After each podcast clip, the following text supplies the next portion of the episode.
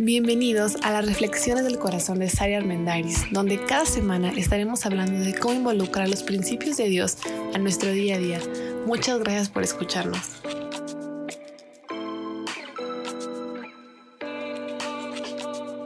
Hola, hola, bienvenido a este nuevo episodio de nuestro podcast. Estamos en esta serie Domestica tu mente, hablando de todos aquellos dragones que nos susurran pensamientos influenciados por el contexto, por experiencias vividas, por algo que aprendimos, por la forma en la que fuimos criados, pero no siempre nos susurran los mejores pensamientos, al contrario, muchas veces son pensamientos incorrectos que urge que les pongamos un alto, los redireccionemos, gestionemos esa emoción y entonces pongamos mejores pensamientos y esos sean los pensamientos que alimentemos. Así que estamos ya en el tercer dragón y hoy es un dragón muy interesante y muy profundo porque es el dragón de las heridas. Las heridas pueden ser muy diferentes, tienen que ver con un trauma, pueden ser heridas físicas, emocionales, estrés intenso, tal vez una serie de violencia o abuso sexual, asaltos, robos, eh, un divorcio, una infidelidad en tu relación, la muerte de un ser querido, tal vez sufriste bullying en alguna etapa de la infancia o actualmente en tu trabajo. Y en este tiempo, el haber experimentado COVID o que alguien de tu familia haya experimentado COVID también pudo haber generado una herida en ti. Creo que este tema del dragón de la herida depende el tamaño del dragón depende mucho de, de la herida que tuviste, porque creo que todos hemos tenido una herida de alguno de estos tipos. Eh, si tus papás se divorciaron, si tú estás enfrentando una situación de acoso o si has enfrentado eh, que te robaron, que te asaltaron. O sea, depende lo que pasó contigo, el, el, significado que tiene para ti y el tamaño del dragón que es para ti. Esto va a ser muy diferente para cada persona, pero este se desencadena pues con cualquier cosa que te haga recordar aquello, si es que para ti esa herida ha sido muy profunda. Muchas veces los olores, sabores, sonidos, fechas, canciones, personas, lugares desencadenan y le prenden un cohete al dragón de la herida. Y estas reacciones se presentan de muchas formas. La puedes tener como en un flashback de que de repente te acordaste de algo y sientes que lo que vas a vivir es exactamente igual que lo que habías vivido a través de pesadillas o a través de evitar enfrentar este tipo de situaciones, miedo, incertidumbre, el, el casi siempre ver el lado negativo de las cosas como en una especie de protegerte un poco, tal vez ataques de pánico, ansiedad el uso excesivo de tu energía para evitar pensar en esa situación, un bloqueo mental. Mucha gente lo manifiesta, simplemente no se acuerda de una etapa de su vida donde experimentó esa herida o muchas veces sentirte con poco o nulo apego hacia otras personas en una medida de prevención a volver a sufrir lo que en algún momento sufriste. Como les digo, creo que la gran mayoría de nosotros podemos tener una herida en diferente tamaño, de diferente dimensión, pero solo tú sabes qué está haciendo ese dragón en ti, con qué frecuencia ese dragón se está volviendo el centro de tu mente, el centro de tu meditación y tal vez el eje con el que estás decidiendo muchas de las cosas que estás haciendo o actitudes. O a veces este dragón puede venir a sabotear hasta una relación con alguien más, tu relación con ti mismo o tu relación en el trabajo, sin que tú te des necesariamente cuenta. ¿Cómo le podemos hacer para domesticar este dragón? Primero es reconocer si es que es una realidad en tu vida. ¿Ya te identificaste con algo de lo que estamos diciendo? ¿Te ha pasado a ti? Y es hablarlo con toda honestidad contigo mismo, es tener una conversación valiente contigo y decir, sí, reconozco que eso que pasó generó una herida en mí, le doy valor y le reconozco como algo importante en este momento de mi vida. Si para ti un asalto un robo a tu casa o para ti un intento de secuestro realmente fue algo que te marcó, no significa que lo va a ser para todos. Para, para alguien el haber experimentado bullying en la escuela puede ser una herida muy profunda y no se trata de comparar cuál herida es peor y quién tiene más derecho a sentirte lastimado y a sentirte herido. Porque una gran trampa de este dragón de las heridas es la victimización, es sentirnos víctimas durante toda la vida por algo que en algún momento pasó. Y ciertamente puedes experimentar varias heridas, o sea, no nada más una, pero el quedarte ahí, atorado ahí, alimentando ese dragón, dejando que ese dragón crezca y alimentando el victimismo, no vas a poder disfrutar lo que hay a continuación. Como me gusta decir, el que hayas experimentado una herida no significa que estás condenado a vivir así el resto de tu vida. Sí puedes vivir diferente, sí puedes tener pensamientos diferentes, sí puedes enfrentar la vida de diferente forma, pero eso va a ser una decisión que tú tienes que tomar. Por eso les digo que es bien importante que con toda honestidad reflexiones en ti mismo y digas, sí, reconozco que el hecho de haber experimentado COVID en este tiempo, la verdad es que fue algo muy complicado para mí, generó ansiedad en mí, tuve miedo a morir y entonces tengo ahí una herida que trato de no pensar en eso, pero sí me está generando tal vez miedo a socializar un poco o miedo a otro tipo de enfermedades que no era consciente que ahora tengo miedo. Ya que lo identificas, vale la pena que te cuente una estadística. Hay una estadística que el 10% de las personas que tienen una herida grave, y, no quiero entrar en cuál es grave y cuál no es grave, pero una herida que marca profundamente tu vida, el 10% de las personas que la tiene logra generar algo que se llama crecimiento postraumático, que es que sale de ese pantano de la herida y busca darle la vuelta y busca convertirlo en una oportunidad de crecimiento y de aprendizaje. De hecho, se considera, y me llamó la atención porque corrobora algo que platicábamos la semana pasada acerca de que se corrobora en muchos estudios que hábitos espirituales fuertes, como la oración, como meditar en, en la palabra de Dios, como buscar tu crecimiento espiritual, genera un nuevo panorama de posibilidades. Y este 10% de personas que logran tener un crecimiento postraumático y no quedarse atorados en el trauma, lo hacen por tener hábitos espirituales fuertes. La decisión de si te quedas ahí o buscas salir de ahí es 100% tuya a lo largo de, esta segunda parte de, de, este episodio te voy a platicar estrategias para poder salir de ahí. Pero aún que la estrategia principal está en lo que acabo de decir, de desarrollar hábitos espirituales fuertes, no, no va a venir Dios mismo a decirte, ándale, te quiero ayudar a salir de esta depresión. Ándale, por favor, por mucho que vengan tus amigos y tus familiares a hacer una intervención y a decirte que quieren ayudarte y que quieren llevarte a tener ayuda profesional para poder salir de este trauma, que vales mucho, etcétera, etcétera, etcétera, si tú no decides que quieres salir, pues no se va a lograr, porque es algo que tú tienes que decidir. ¿Qué dragón vas a alimentar. ¿Vas a seguir alimentando este dragón o simplemente lo vas a domesticar? Por eso el título es domesticar. Es como una mascota que está ahí, pero que decides mantener bajo control.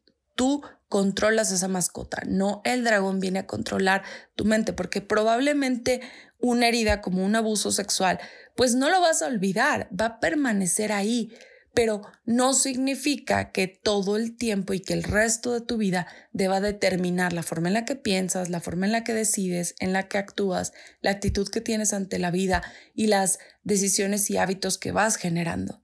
Al contrario, si lo cambias y haces como un volteo, por así decirlo, puedes convertirlo en crecimiento postraumático. Una muy buena estrategia es identificar cuando tu sistema nervioso está fuera de orden. Todos nos conocemos y todos sabemos cuando nuestra paz se está rompiendo y cuando ya de repente estás saliendo, como dicen por ahí, de tus cabales y ya estás fuera de lo que es orden y paz, balance para ti. Cuando dejamos que los sentimientos o experiencias atorados, como es alguno de estos traumas de los que hemos hablado, se prolonguen en nuestra mente y le estemos dando uno y otro y otro y otro pensamiento y estemos meditando en ellos constantemente, vamos a empezar a sentirnos ansiosos, apanicados, hipersensibles, con insomnio, muy cansados, tal vez deprimidos, confundidos o desorientados. Es porque hemos dejado que estos pensamientos estén como atorados, pero atorados en adrenalina, atorados en sobreexposición, como en un estado de alerta permanente. Y la mejor estrategia aquí es en un momento de una de estas crisis, es buscar la calma. Buscar la calma a través de la oración, buscar la calma a través de la respiración diafragmática, de la que hablamos la, en el último episodio, que era tres tiempos para respirar, un tiempo lo contienes y en seis tiempos sacas el aire.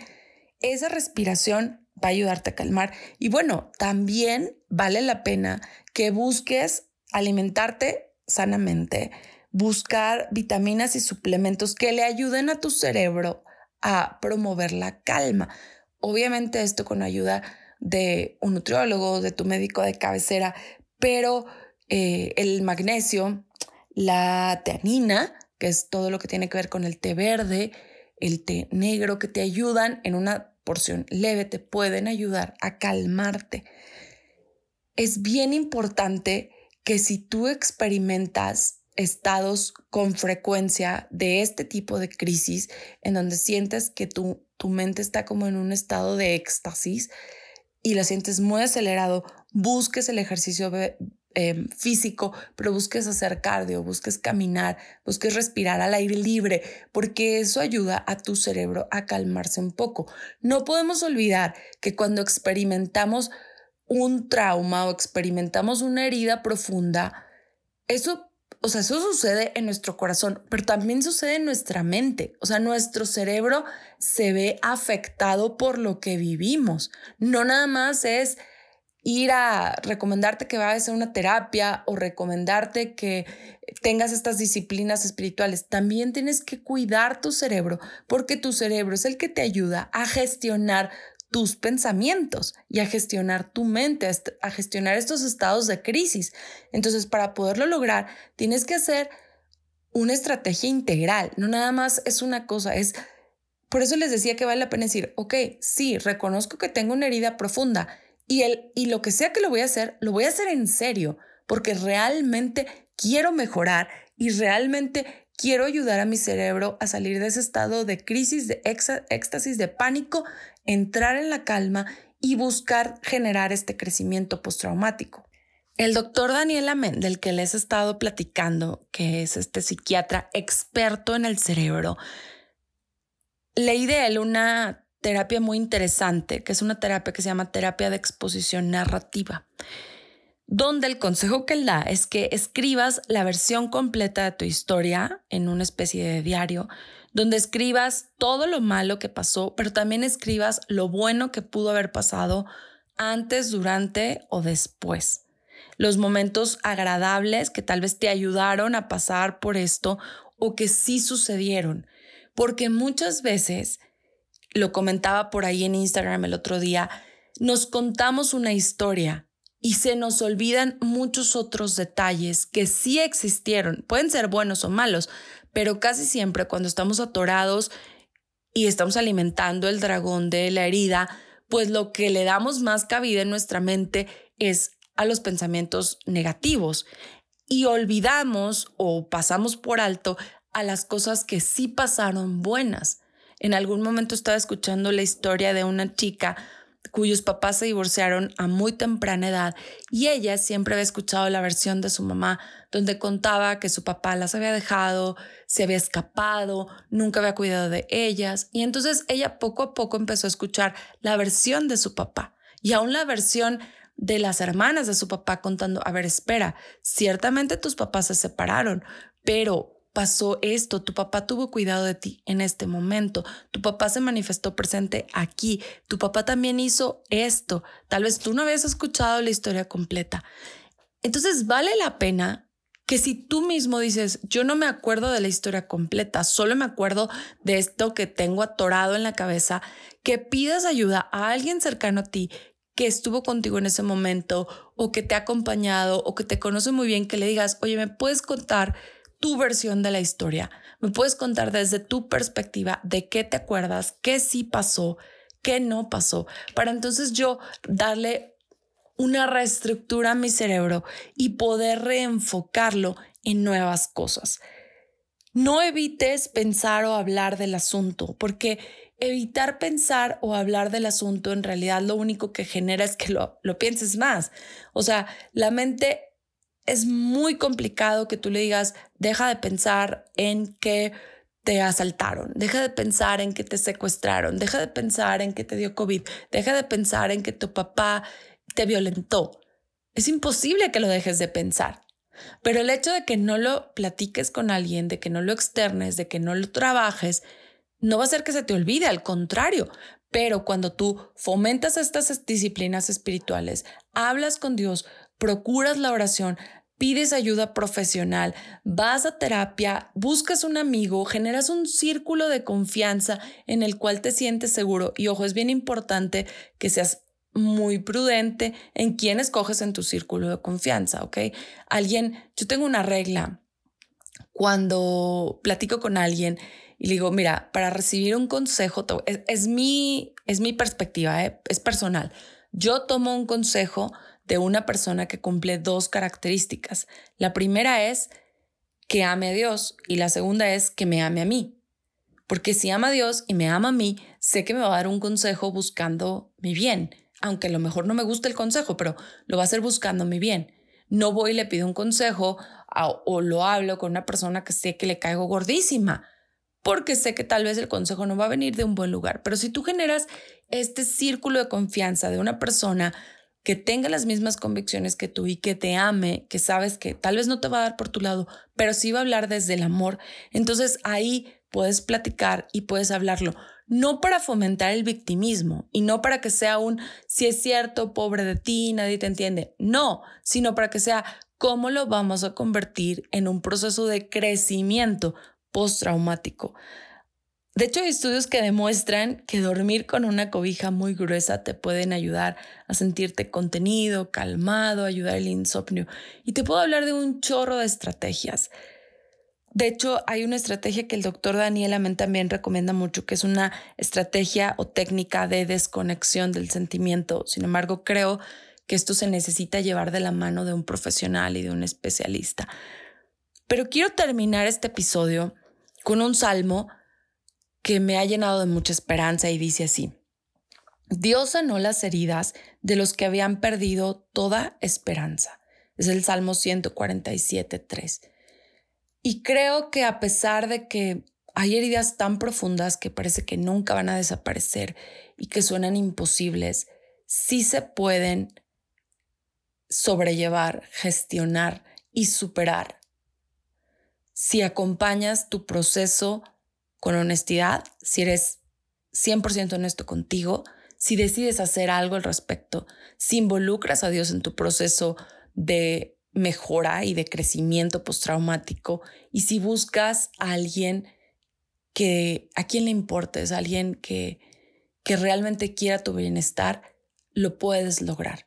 Es un tema difícil, lo estaba preparando y, y llegó un punto en el que yo pensaba y decía, hay tantas heridas que muchas veces ni siquiera nos atrevemos a hablar y otros ni siquiera saben, pero hoy el mensaje que te quiero transmitir es que no estás condenado a vivir con el dragón que te come y que te quema la mente por esa herida que tuviste. Sí hay esperanza. Dios sana las heridas de los que habían pensado que ya no había esperanza. Sí hay esperanza, pero lo primero que tienes que hacer es que debes reconocer que quieres tener ese crecimiento y que quieres tener esa esperanza. Te doy muchas gracias por haber sintonizado este episodio. Te recomiendo que te pongas al corriente. Hemos estado hablando del dragón del abandono, del dragón de la ansiedad y hoy el dragón de las heridas. Hay mucho que seguir platicando, así que conéctate conmigo en Instagram como arroba del corazón de Sari para seguir ampliando este tema y desarrollar muchísimas cosas más. Agradezco mucho el favor de tu atención y bueno, nos escuchamos en el próximo episodio. Que tengas muy bonito día.